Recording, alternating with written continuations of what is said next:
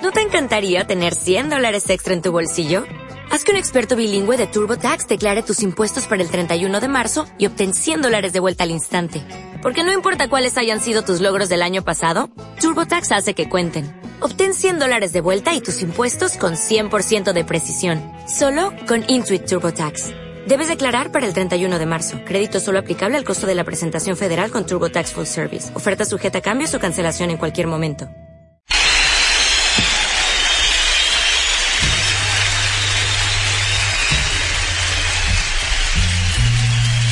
Radio AMLO, la izquierda se levanta, rescatando de las fuerzas malignas la voz del pueblo. Pues sí soy yo, lo que queda. Y los que no saben quién soy yo, pues soy Jorge Luis Soltate, ¡Era mi cocón! Pero no les vengo a hablar de eso, les vengo a hablar con el corazón. Por favor, ya despertemos, hagamos algo por el país. Si no, imagínense lo que van a decir nuestros hijos o nuestros nietos. Oh, estaban dormidos, acobardados, negligentes. No, ya hagamos algo. Yo me imagino lo que diría, por ejemplo, uno de mis personajes. ¡Ya despierten! ¡Vamos a cambiar a México con Morena! ¡Claro! Y usted ya no se deje. ¡Vamos con el peje! La voz de la resistencia civil pacífica. Revoluciona tus sentidos. La izquierda se levanta. Lo advertimos, dijimos que nos iban a llevar al despeñadero, pero estoy optimista. Ahora hay un despertar ciudadano. Y es de sabios cambiar de opinión. Y vale más tarde que nunca. Vamos a volver a tener en nuestras manos el destino de nuestras familias y el destino de México. Morena es el camino. En Morena tu voto sí vale. Morena es la esperanza de México. Morena, la esperanza de México. No quiero el dolor del pasado. Yo quiero un futuro feliz. Yo quiero a mi pueblo informado pacíficamente, salvando al país. Ya basta de estar esperando que suceda un milagro, es la hora de luchar. La patria se está desangrando y solo el pueblo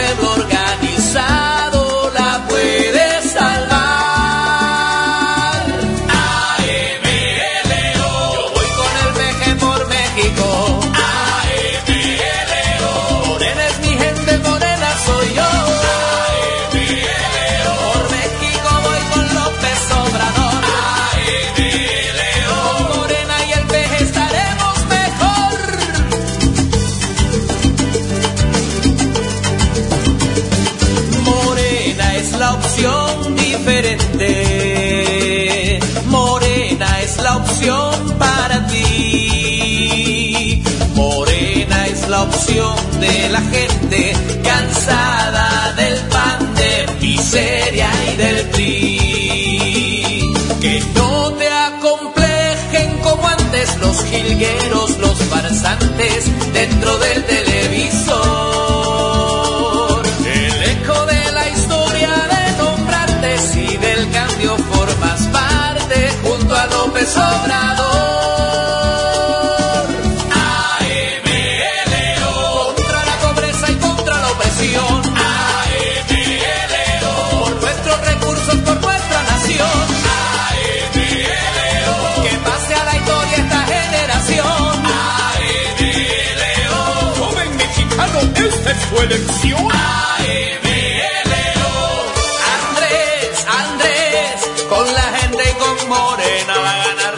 Presidencia otra vez.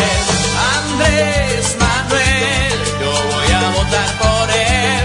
Vamos con López Obrador, con el PG nos irá mejor.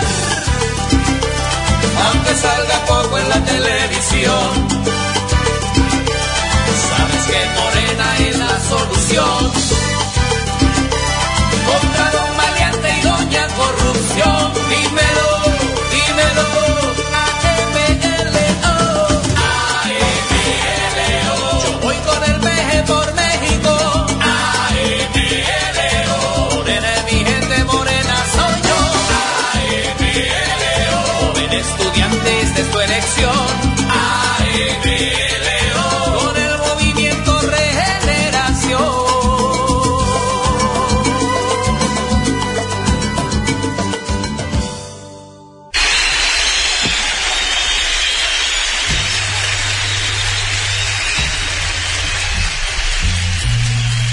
Radio AMLO, la izquierda se levanta, rescatando de las fuerzas malignas la voz del pueblo. Buenos días, queridos radioescuchas de Radio AMLO. Aquí nuestra colaboración semanal para el programa de nuestro querido H. Eh, este es su amigo Jacobino reportando las actividades generales aquí en el Distrito Federal, en los diferentes centros de actividad, ya sea electoral o política que hay. Bueno, hoy eh, las bases de, de Morena en el DF están abocadas a la repartición de las de las credenciales que nos identifican como militantes de Morena. Este trabajo tiene mucho sentido porque no solamente se trata de, de hacer contacto con los compañeros militantes, sino también de convocarlos a que formen sus comités y a que participen en la estructura de la defensa del voto. Eh, se están llevando a cabo también de una manera eh, frecuente e intensa reuniones con, con, con vecinos. Estas reuniones son de extremada utilidad porque están dando, se están escuchando cuáles son las necesidades que pueden ser en términos generales las mismas en todo el Distrito Federal o en cada delegación, pero que se convierten en algo muy particular y quizás distinto en cada barrio, en cada colonia, en cada unidad habitacional. Eh, Morena está trabajando, el trabajo de Andrés Manuel es sin duda un motivo para que todos nos movilicemos, ¿no? Él no descansa. Entonces, así están también trabajando intensamente nuestras bases. Y aprovecho para invitar a todos los radioescuchas al primer encuentro estatal de jóvenes en el Distrito Federal, que tendrá verificativo el sábado 28 de marzo en la Alianza de Tranviarios en la calle Doctor Lucio, número 29, en la colonia Doctores, enfrente de la, de la Arena México. Ahí se van a reunir los jóvenes, eh, van a contar con la presencia y coordinación de Martí Batres, Ricardo Monreal y Héctor Vasconcelos, y el evento empieza a las 9.30. Saludamos con muchísimo gusto esta iniciativa porque la cartera de jóvenes en el DF ha sido un páramo ha sido una cartera que pues no se ha visto. Con frecuencia solamente aparecen los representantes en las fotos con los líderes, pero no, no se ve un trabajo firme, un trabajo intenso, un trabajo planeado. Ojalá y de aquí salga una serie de propuestas para poderlas incluir en, en la plataforma electoral de, de Morena para el Distrito Federal y que vengan ellas de la voz de los propios jóvenes. Entonces les recordamos, el encuentro se llama Primer Encuentro Estatal de Jóvenes del Distrito Federal, sábado 28 de marzo, 9.30 horas, en la Alianza de Tranviarios y ya di los datos. Calle Doctor Lucio 29, Colonia Doctores, Delegación Cuauhtémoc, México, Distrito Federal. Los jóvenes no deben faltar, sobre todo aquellos que tienen sus dudas sobre si votar o no votar. Eh, de las entrevistas que Radio AMLO ha hecho, básicamente a compañeras mujeres, candidatas a jefas delegacional, y apenas llevamos tres, la de Claudia Sheinbaum, la de Patricia Ruiz Anchondo y la de Berta Luján, candidatas a Tlalpan, Venustiano Carranza y Coyoacán respectivamente, pues se desprende que el nivel de nuestras compañeras realmente es algo de lo que debemos sentirnos profundamente orgullosos. Yo los convoco a que revisen en el portal de, Radio AMLO estas entrevistas, porque nuestras compañeras realmente son historias, representan historias de lucha, de una lucha en contra del poder, de una lucha en contra de los abusos y de una lucha siempre a favor de las mejores causas. Mañana entrevistaremos a nuestra compañera Patricia Ortiz Couturier, que es la, la más joven de las candidatas a, a delegadas en el Distrito Federal. Y ya por último, el avance de Morena en el DF, eh, creo que su mejor reflejo es el contrasentido. Está llegando a tal extremo el descrédito de las organizaciones políticas grandes, las que consumen la mayor cantidad de dinero público, que aquí este, en el Distrito Federal se tuvo que llevar a cabo una alianza formal entre el PRD, el PANAL y el PT, ni más ni menos. Este, quiere decir esto que nuestro querido compañero Gerardo Fernández Noroña va en alianza con el PANAL en su disputa por una, por una diputación federal en la delegación Azcapotzalco, pues ojalá y tenga suerte. Y de manera en los hechos se está dando también una alianza en el Distrito Federal, sobre todo en, en la delegación Tlalpan con, con el PRI, eh, a través de los sindicatos charros. Sin embargo, yo creo que nuestra inteligencia puede vencer a estos malandrines que ya están utilizando los trucos de ponerle logos de Morena a su, a su propia, a sus propios eh, elementos para la compra del voto, ¿no? Están haciendo disque mítines en Iztapalapa donde colocan eh, propaganda de Morena una vez que terminó el mitin en los tinacos y en la varilla y en todo lo que regalan. Esto hay que seguirlo correteando, hay que seguirlo denunciando y tenemos que detener. Bueno, eso es todo por hoy. Los saluda su amigo Jacobino, transmitiendo para Radio AMLO. Hoy es día 24 de marzo del 2015. Hasta luego.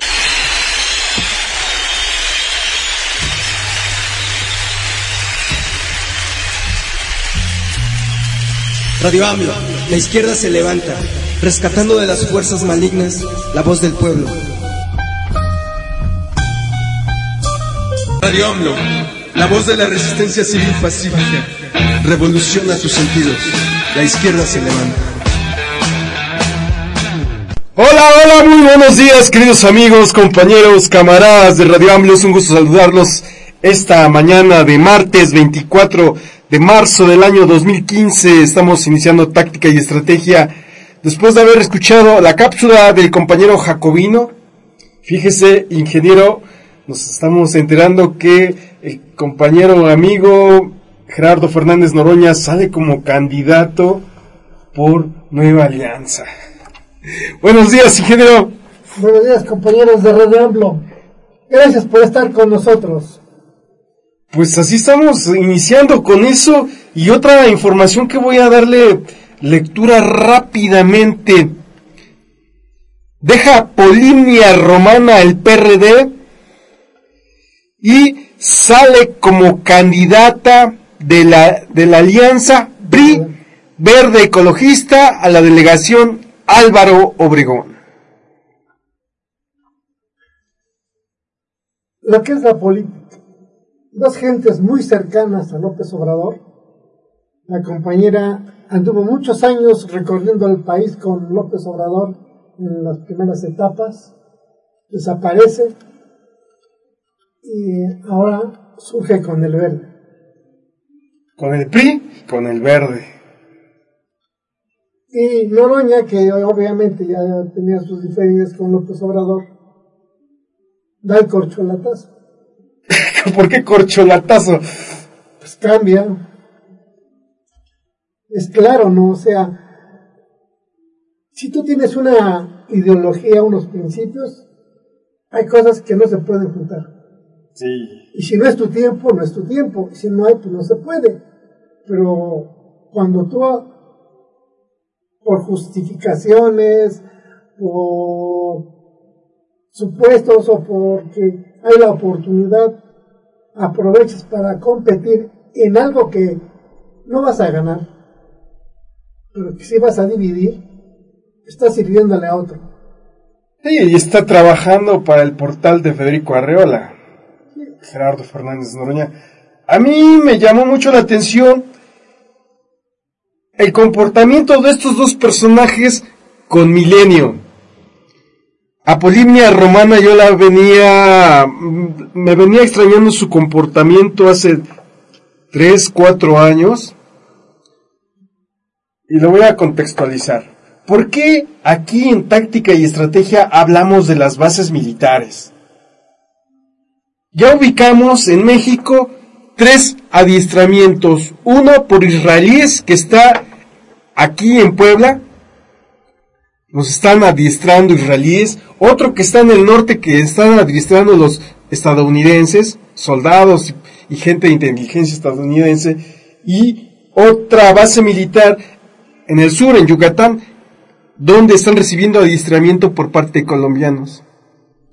En este caso, para el caso de Polimnia Romana, ella perteneció a un cuerpo de seguridad eh, durante la gestión del licenciado Andrés Manuel López Obrador como jefe de gobierno, las famosas gacelas. Fue a adiestrarse a Israel. O sea, ¿qué intereses? Si te vas a adiestrar a Israel, ¿qué intereses vas a defender? Si, si te van a estar adiestrando estadounidenses, ¿qué ideología te meten? Si te van a estar adiestrando colombianos, ¿qué ideología te meten? ¿Qué pensamiento, qué intereses vas a defender? Lo vemos, las consecuencias. Después los dos personajes tuvieron un acercamiento con Milenio, casualmente. Yo estaba en algún momento llegué a pensar que Gerardo Fernández Noroña iba a ser un comentarista de libros, porque eso fue lo que dio a entender este mi candidato a ser el sucesor de, López Dóriga, este ah se me está escapando su nombre el noticiario de la mañana de ah, ¿Qué pasó con mi candidato? se me acaba de escapar el a ver. Tercer grado. Sale en tercer grado. Salí en tercer grado. Ahora sale la columna de la Universal, unos nuevos... Ciro Gómez Leiva, perdón. Ciro Gómez Leiva. Eh, necesitamos más café. Eh, bien, eso dio a entender Ciro Gómez Leiva que iba a estar trabajando y colaborando Gerardo Fernández Noroña. No se materializó. No se materializó ese acercamiento pero los dos han tenido un acercamiento con este personaje que ya lo sabemos, trabaja para el CISEN. Su jefe inmediato fue director de, del CISEN durante la gestión de este, Felipe Calderón. Y pues hoy amanecemos, bueno, desde ayer nos centramos el caso de Polimnia Romana. ¿Quién era? La idea de que los jóvenes tengan oportunidades es primordial. Morena se supone que es un partido que va hacia allá. Bolivia era una de las mujeres más jóvenes que participó con López Obrador y comenta que no encontró opción para crecer. ¿Fue candidato del PT? ¿Se brincó al PRD? Salió por el PT a nombre del PRD y luego regresó a la bancada de, del PRD. El pretexto que pones cuando tú cambias de camino, poniendo como justificación de que no hay forma de crecer, en el caso de Morena, no cabe. Morena es un nuevo partido. Estamos criticando acá constantemente que es un partido que todavía no nace, que estas elecciones va a ser el crisol para ver cómo se podrá desenvolver en el futuro. Y que hay grupos dentro de Morena están cooptando. Ya lo hemos hecho muchas veces. Obviamente los jóvenes tienen oportunidad, no en estas elecciones, pero del 18, del, 18 adelante, Morena va a ser de los jóvenes. Ojalá. es, que, si se organizan, si se estructuran, con sus propios elementos llegas y te apoderas del PRD. De, de PRD? No, está muerto. Eh, eh, esa es, la estrategia que tienen que seguir los jóvenes, crear sus grupos y no claudicar. Y si buscan un, partido político, Morena puede ser uno. Si le cierran las puertas, lleguen con... Por los estatutos, Morena habla el lenguaje de un joven, de convicciones. pero el problema está que sí hay, hay grupos que lo cercan. Aquí estamos viendo en Puebla, el, distrito 11. Sí, pero a nivel distrital, ¿no? ¿no? No es en general. No, no, no. Aquí en nuestro distrito lo hemos defendido capa y espada. depende de cómo uno se mueva, ¿no? Pero a veces hay jóvenes que, como no han participado en política, sienten que hay que obedecer a lo que dice el dirigente del partido que está más arriba.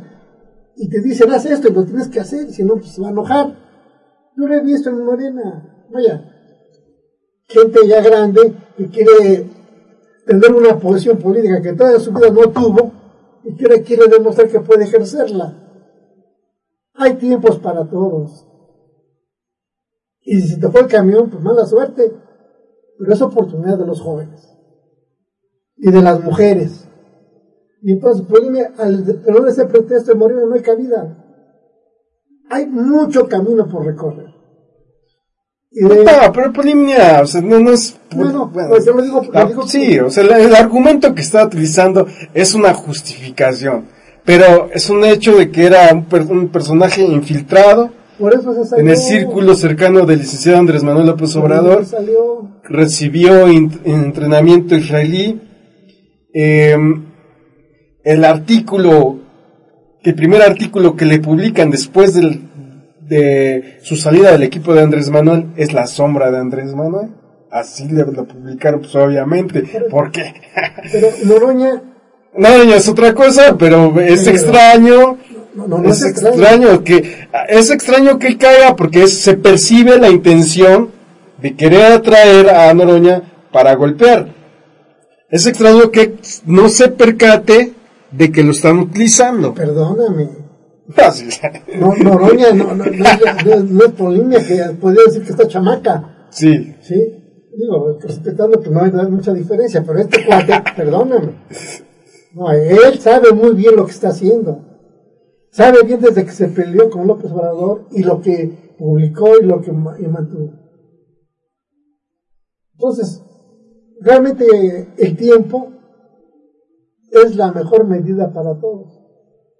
Veamos a ver si, si es acertado el comentario que nos pasó el compañero Jacobino en torno a de que Fernández Noroña es candidato de Nueva Alianza. Vamos a confirmarlo. Yo espero que no. Ojalá y no sea así. Eh, no, no meto en el mismo costal a Polimia y a Gerardo Fernández Noroña. Y ojalá y no sea así. Pero si así ocurriese, pues es yo me sentiría traicionado, no. porque en algún momento hubo un acercamiento con Gerardo Fernández Noroña, de hecho aquí en Radio Hablo tenemos un espacio que se llama Jóvenes con Noroña. Parte de su equipo de Gerardo Fernández Noroña hace streaming de audio aquí en Radio Hablo los viernes. Habría que ver. Es la libertad de expresión. no, aquí hacemos, no, no somos un medio de comunicación que ejerza es eso, aquí hacemos periodismo y trabajo militante. Somos un medio de, comunicación militante y sim, simpatizante con alguien que encabeza el movimiento. Es lo que no, nos mantiene en cohesión. Ya que desaparezca que nos traiciona Andrés Manuel, esto termina. Ah, eso, eso, realmente nunca va a pasar. ¿no? Lo que avanza es el tiempo. Sí, este, me comentaban ayer una persona que, que, ya tenía rato que no visitaba aquí, que como es impresionante cómo se ha deteriorado este el semblante del licenciado Andrés Manuel López Obrador. Se ve muy acabado lo que comenta. Mira, el ritmo de trabajo es intenso. El, el, problema es el ritmo de trabajo. Él estaba bien hasta que le comenzó a fallar el corazón. Tuvo su primer aviso, salió bien, pero tú quedas tocado. Eso hay que entenderlo bien. Entonces, cuando tú estás tocado, tienes que tener la capacidad de... En la hora del equipo. De otra forma. Claro. Digo, porque esta, esta campaña que está haciendo López Obrador en sus conferencias públicas no ha sido tan desgastante como otras, fíjate. Si tú comparas con otras, no ha sido muy desgastante. Porque en esta nada más llega y da su conferencia, se va. Pero más aproximadamente está entre los 40 minutos, no, sí, y cada vez es lo que duraban los discursos. Sí, pero antes no eran 40 minutos, me perdonas. Te bajabas, recorrías un tramo, llegabas al eso, subías, pasaba gente, estabas, bajabas, regresabas, todavía te quedabas a comer alrededor. Ah, claro, no, pues es que cuántos años lleva recorriendo el país, ya tienen también muy bien ubicados los puntos estratégicos. Sí, No, a lo que voy, que la te das cuenta que ya tienes que optimizar. Sí, exactamente, la optimización es algo importante ya a estas ya, alturas. ya no es lo mismo, o sea, por eso pensar en los jóvenes no, No es son malo. tiempos de derroche. Hay ahora que buscar una forma de que la estructura... Sí, tenemos la forma, la idea y que existe. Y hay ejemplos, ¿no? El streaming es una herramienta que tarde o temprano la va a tener que utilizar. Exactamente. La misma presión social en movimiento se lo va a exigir. Eh, que- ojalá y lo analice y lo visualice. Yo, yo creo que, mira, yo nunca he platicado con López Obrador, ni, ni lo conozco físicamente en persona, pero tengo una apreciación de él por lo que he leído que han escrito otras personas, que han estado muy cerca de él, que son gente confiable. ¿Y cómo es? Y tiene su estilo de Terco. personal, no, tiene su estilo Sí. personal como todos los políticos. Obviamente hay que entenderlo, y de esa manera, pues él hace lo que cree que es correcto en su estrategia. Pero, Recuerdo esa conferencia cuando dijo, hoy voy a dar a conocer quiénes son mis asesores. Y cuando dice, eh, y se empieza como que a sonreír, dice, y después dice, pues mis asesor- asesores, pues es el pueblo, escucha el pueblo. Ojalá, y en esas giras el pueblo, los compañeros que nos están sintonizando, le digan a Andrés Manuel, organiza a través de un streaming. no, Es eso lo importantísimo. pensado. Mira, digo, él tiene su estrategia y sabe cuándo lo va a usar. Y, y- el- su problema es encontrar gente de confianza. Él no confía en nadie. Ya, sí lo traiciona. No, Todos pero- los van a traicionar. A Jesús Ortega fue su representante No, ante el IFE en el pero- 2006. pero mira, mira lo que sucede. Es lo que hay que entender a veces. Tú para hacer un equipo debes tener feeling para saber con quién te la juegas. Y él no tiene feeling. Pues sí, le- Él ve y dice, pues este pate, con esta hago la arreglo, échate tú.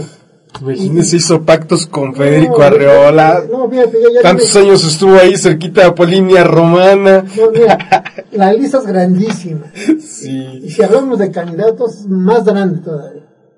sí es, es, que es mucha la presión, la verdad es que es mucha la presión. Ojalá, ojalá y tome muy en serio eso de un streaming. Sí, pe- pero mira, una, una cosa, esas son sus debilidades. Pero tiene unas fortalezas muy grandes, López Obrador. No, la convicción es no se le No, niega. es consistente. Constante. Ahí está. Y tiene principios. Sus principios y los mantiene. Y es honrado. Que lo reconoce la gente. Sus enemigos. No hablan de su honradez. ¿Cuántos años lleva metido en la política y todo lo que manejó? Y nadie le puede decir que. ¿Cuánto ha regalado al movimiento? Tan solo la publicación de un libro, ¿cuántas regalías le dio? Con los libros que ha publicado y las ventas que han tenido sus libros, se tendría para resolver su vida. Pero no, las ganancias de, sus, de las ventas de sus libros las invierten en el movimiento. Sí, son cosas que no se pueden cuestionar. de- de que vayamos del lado de los enemigos. Pongamos que no vende libros. Que él se los autocompra.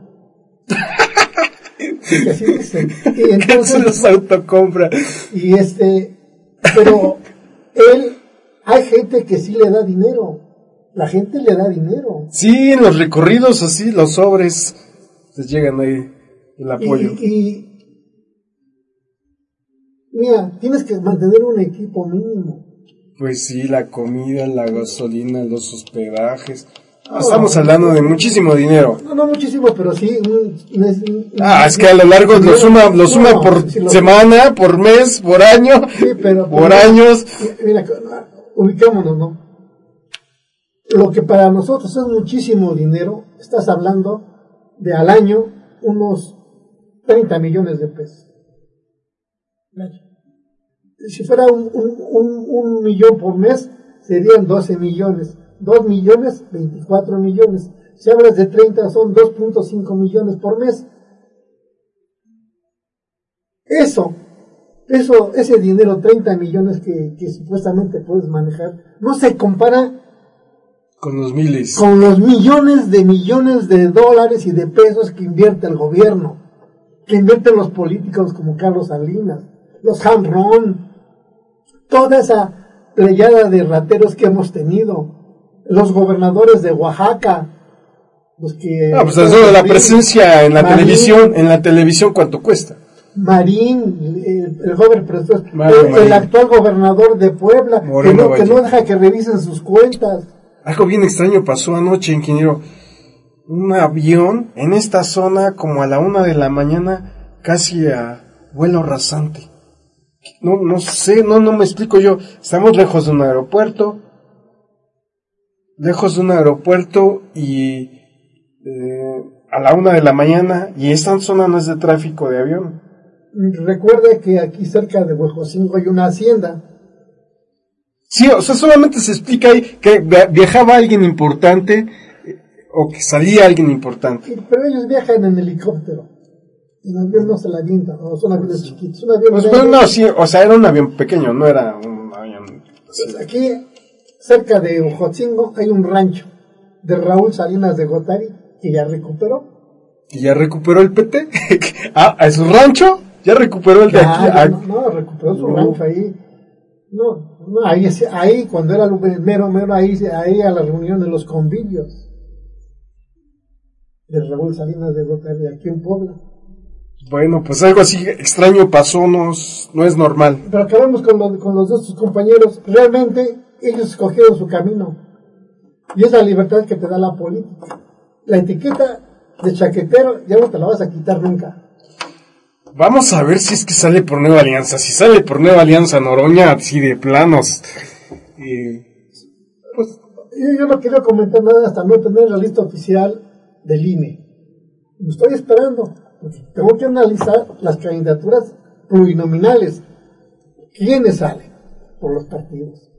Y luego algunas diputaciones federales que supuestamente van a ganar ya, ya tienen comprometidos los partidos. Polinia rechazó, dice, no, no por el hecho de que vaya por el PRI y por el verde ecologista, significa que ya sea de derecha. No, no, ella es priista, no es de derecho. ella es priista. Digo, Ah, bueno, sí, el PRI no es PAN. Pues sí, es... Así estamos iniciando táctica y estrategia esta mañana. También vamos a reproducir... Oye, es que ¿cómo, cómo amanecimos hoy, ingeniero?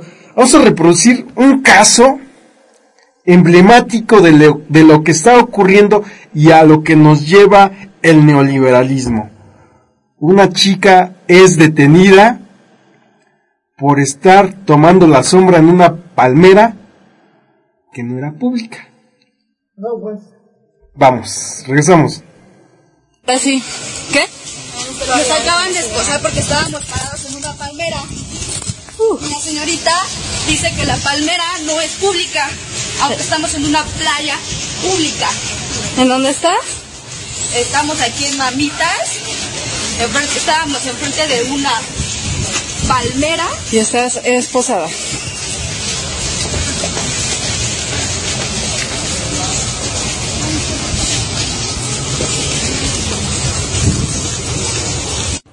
Bien, es el audio de la detención de una turista en Playa del Carmen, Quintana Roo. La detuvieron por estar parada en una palmera que no es pública, pero que está en una playa pública. Eso nos debe llevar a, la reflexión de que le solicitemos a la Cámara de Diputados que expidan una ley para que todas las empresas privadas rotulen sus propiedades. Esta mesa es mía, este árbol es mío, esta palmera es mía, para que no podamos ocuparla. Como son muy aliados el gobierno y la iniciativa privada, pues ya sabemos qué parte del mar podemos tocar. Este mar no es tuyo. Este litro de agua, no, este es privado. Sí, digo, há- hágame usted favor, nada más que estupideces. Exactamente el colmo de las estupideces. Y la policía apoyando a las empresas que dicen que es su palmera. Y yo no conozco un registro que le diga esta palmera es mía. La propiedad puede ser suya, pero no la palmera. Si la propiedad es tuya, pues es tuya la palmera. Pero entonces, algo está mal. Bien, vamos a hacer una Para los diputados del. Vamos a hacer una pausa musical. Nos envió un amigo este tema musical que es Perfía de Icara, Ba- Icara Baru. Icara Baru, así es. El grupo. Regresamos porque tenemos pendiente lo de San Quintín, desde ayer lo veníamos promocionando.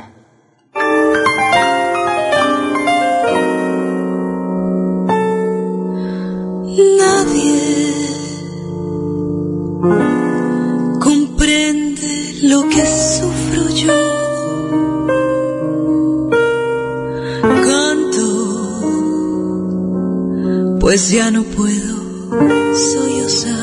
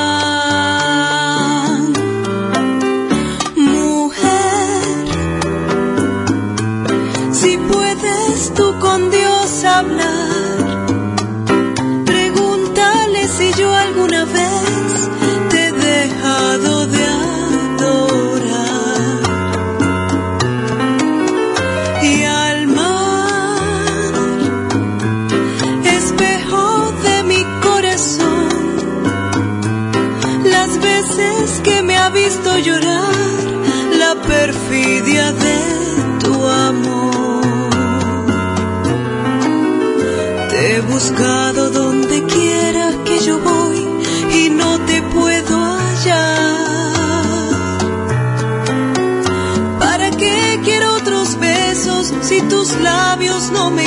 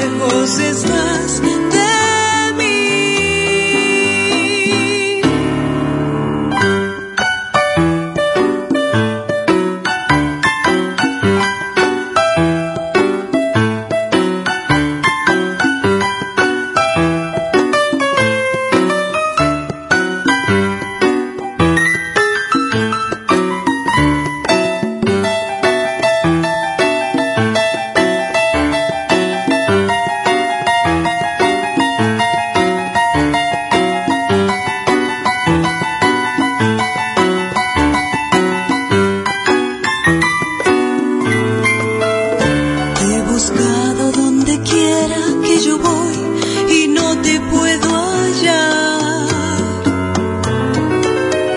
¿Para qué quiero otros besos si tus labios no me quieren ya besar?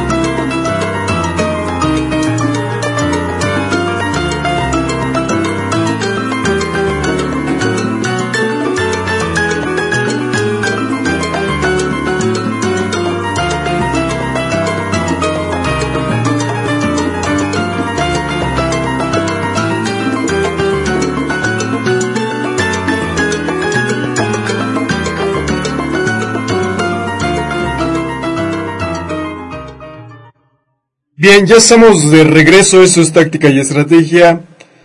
Y teníamos pendiente un trabajo de investigación digital que realizamos en relación al tema de San Quintín.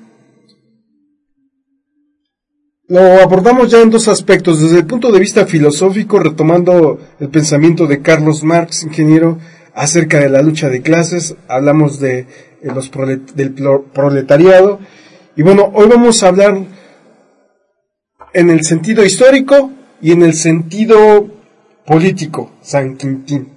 Vamos a comenzar con sus datos. San Quintín fue fundado en 1887. Su población total actual, bueno, en, según el Censo de Población y Vivienda del 2010, es de 4.777 habitantes. San Quintín es una ciudad costera perteneciente al municipio de Ensenada, en el estado de Baja California, México. Es la localidad pesquera más poblada del extremo sur del estado. Se localiza dentro del área de Ensenada, a 78 kilómetros del sur de la cabecera municipal. El clima predominante de la región es seco, incluyendo diversos microclimas. Se tiene semiseco templado en la porción norte de la región correspondiente al clima predominante de la región, que es el seco, comprendiendo el ejido de Heréndira, el poblado de San Vicente, el ejido de Paipay, en el corredor localizado entre la Sierra de San Pedro Mártir y el Océano Pacífico. Una de sus actividades principales es obviamente la acuacultura y toda esta, toda esta información ustedes la pueden localizar desde el semanario Z. Las empresas más eh, conspicuas en San Quintín son Driscoll, transnacional, que es una transnacional estadounidense, Berrymex, que es el mayor latifundio extranjero entre Heréndira y San Quintín, Los Pinos, del exsecretario de Fomento Agropecuario de Baja California y compadre del expresidente Felipe Calderón, otra propiedad es Rancho Agrícola Camalú de la familia Silva. Rancho Valladolid, propiedad de Manuel Valladolid Salmeadura, actual secretario estatal de Fomento Agropecuario. Em, rancho de los hermanos García de Camalú y el Rancho Castañeda, propiedad de la familia del actual delegado municipal de Camalú, Juan Manuel Castañedas Cisneros.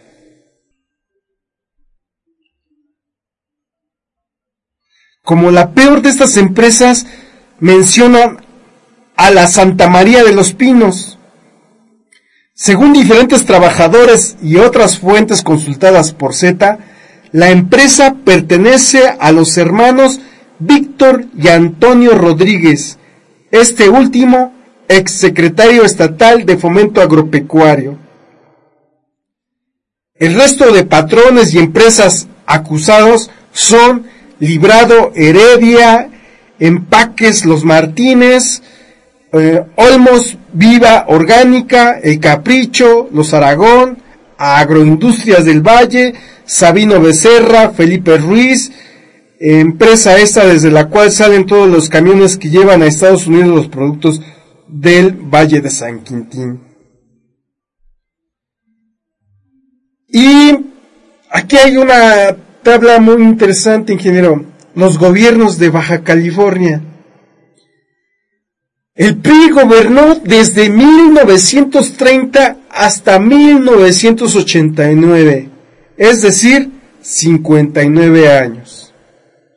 El PAN desde 1989 hasta el 2019, que es cuando se termina el periodo del actual gobierno, y si llega a concluir su mandato, pues van a ser 26 años.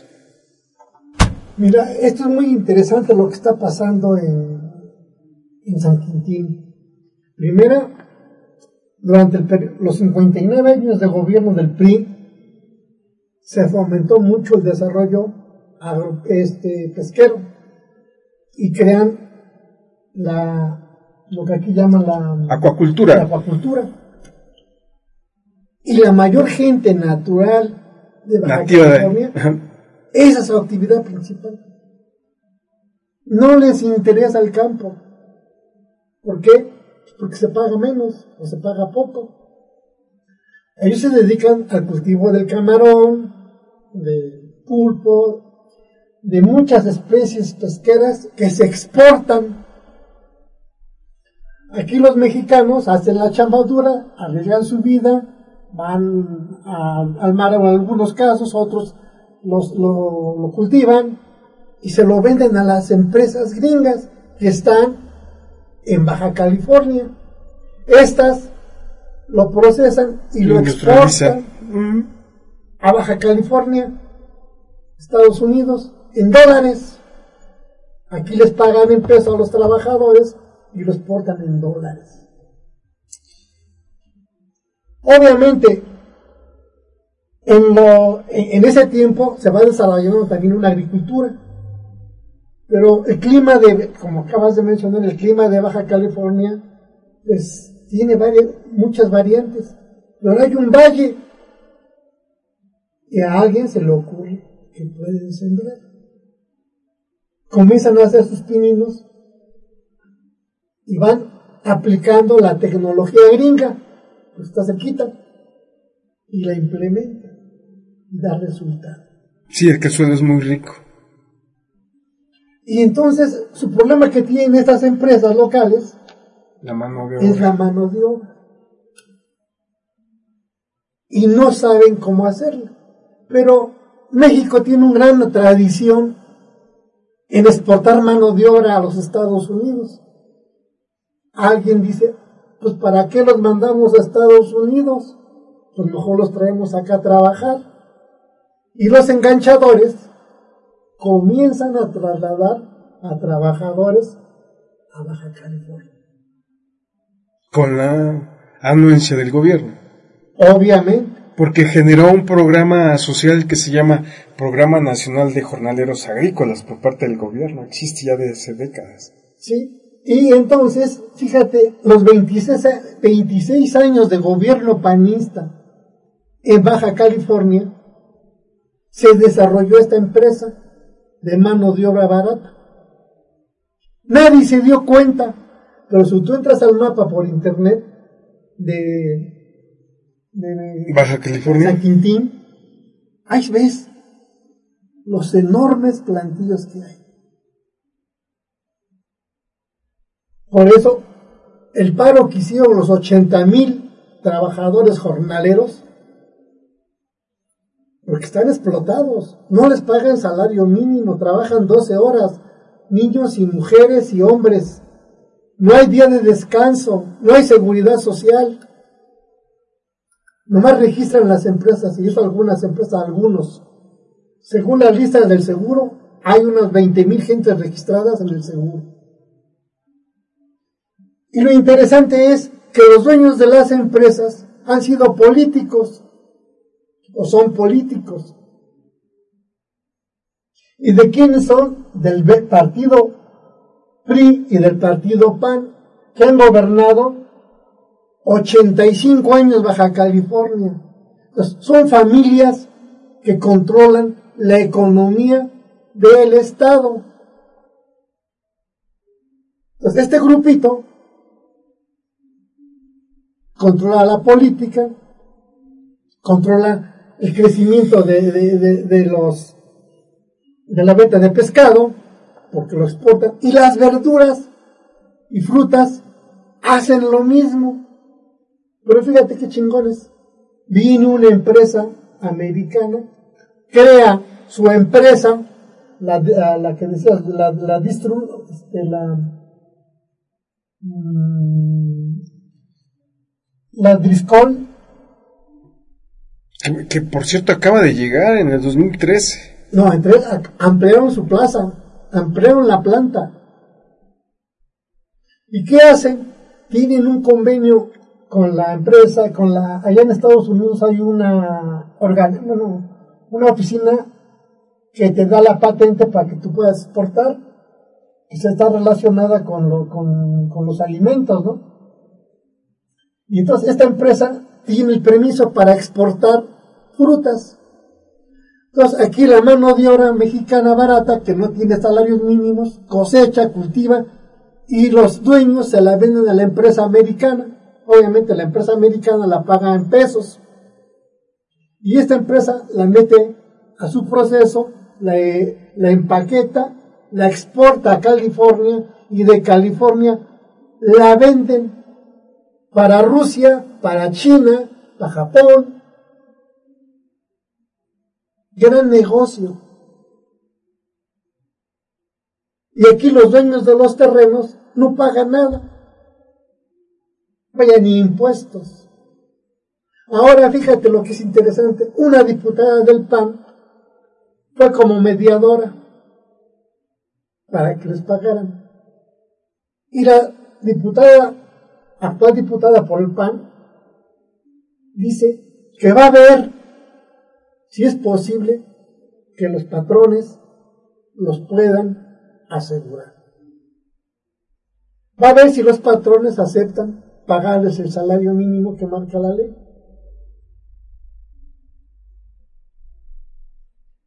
Imagínate que acá en Puebla yo tenga una empresa que tenga 10.000 trabajadores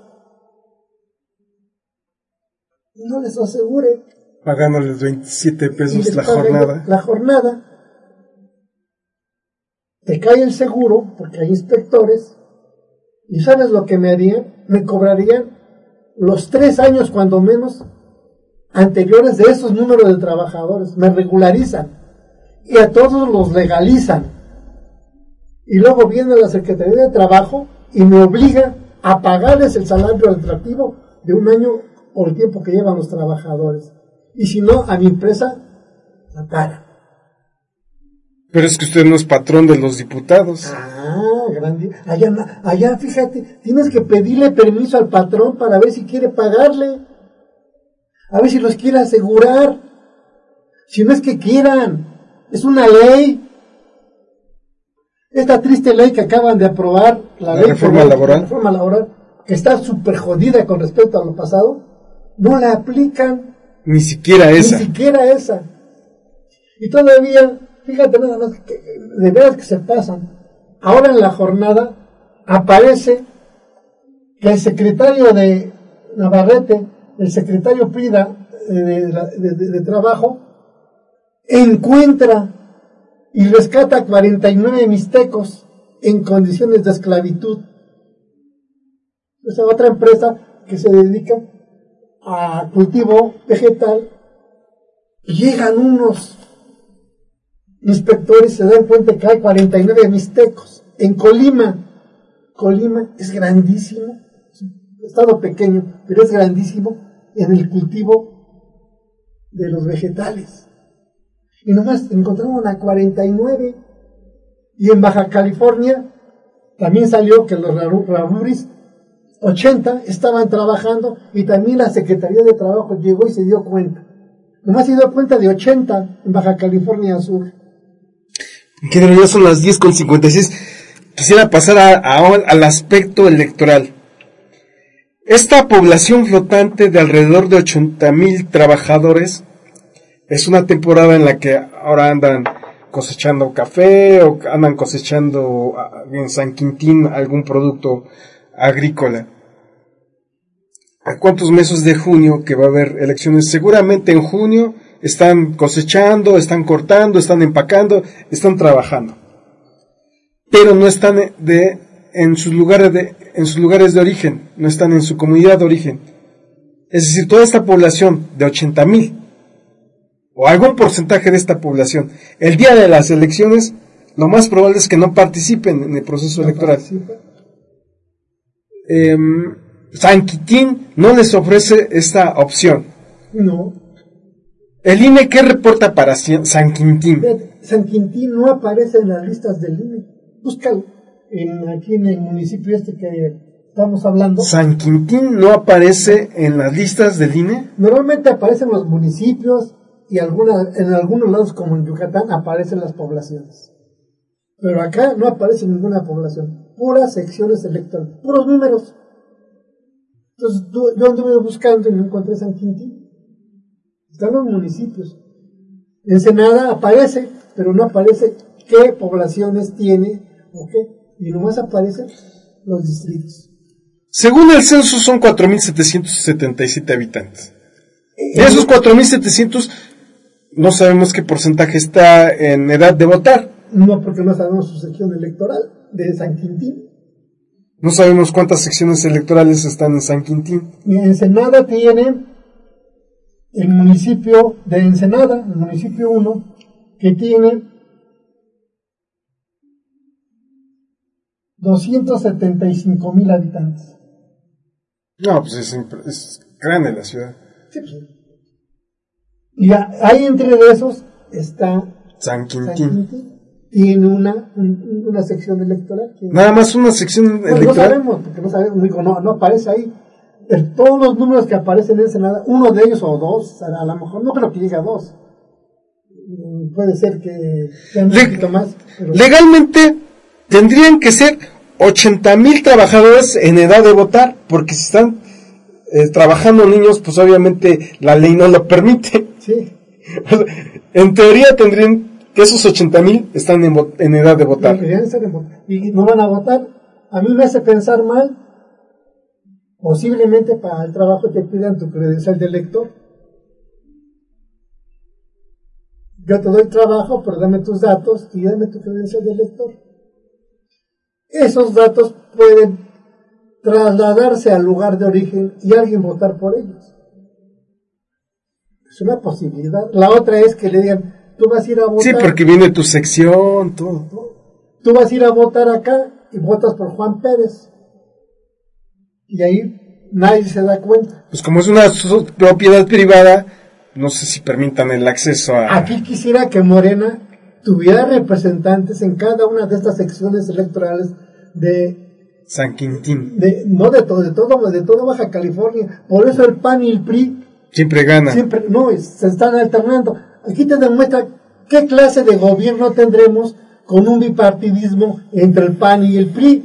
Baja California es Es la muestra. es la muestra. PRI y PAN son los dos únicos gobiernos. ¿Y a dónde nos ha llevado? ¿Y a dónde ha llevado al pueblo? Al neoesclavismo. Ingeniero, son las 11 de la mañana. Nos vamos, nos despedimos. Eh, quédense en compañía de Cuasi Inge Varguitas. A continuación en Radio AMLO. Y más tarde Vox Populi. Ingeniero, Hasta mañana, compañeros, y gracias por haber estado con nosotros. muchísimas gracias. Nos escuchamos mañana. Adiós. ¿No te encantaría tener 100 dólares extra en tu bolsillo? Haz que un experto bilingüe de TurboTax declare tus impuestos para el 31 de marzo y obtén 100 dólares de vuelta al instante. Porque no importa cuáles hayan sido tus logros del año pasado, TurboTax hace que cuenten. Obtén 100 dólares de vuelta y tus impuestos con 100% de precisión. Solo con Intuit TurboTax. Debes declarar para el 31 de marzo. Crédito solo aplicable al costo de la presentación federal con TurboTax Full Service. Oferta sujeta a cambios o cancelación en cualquier momento.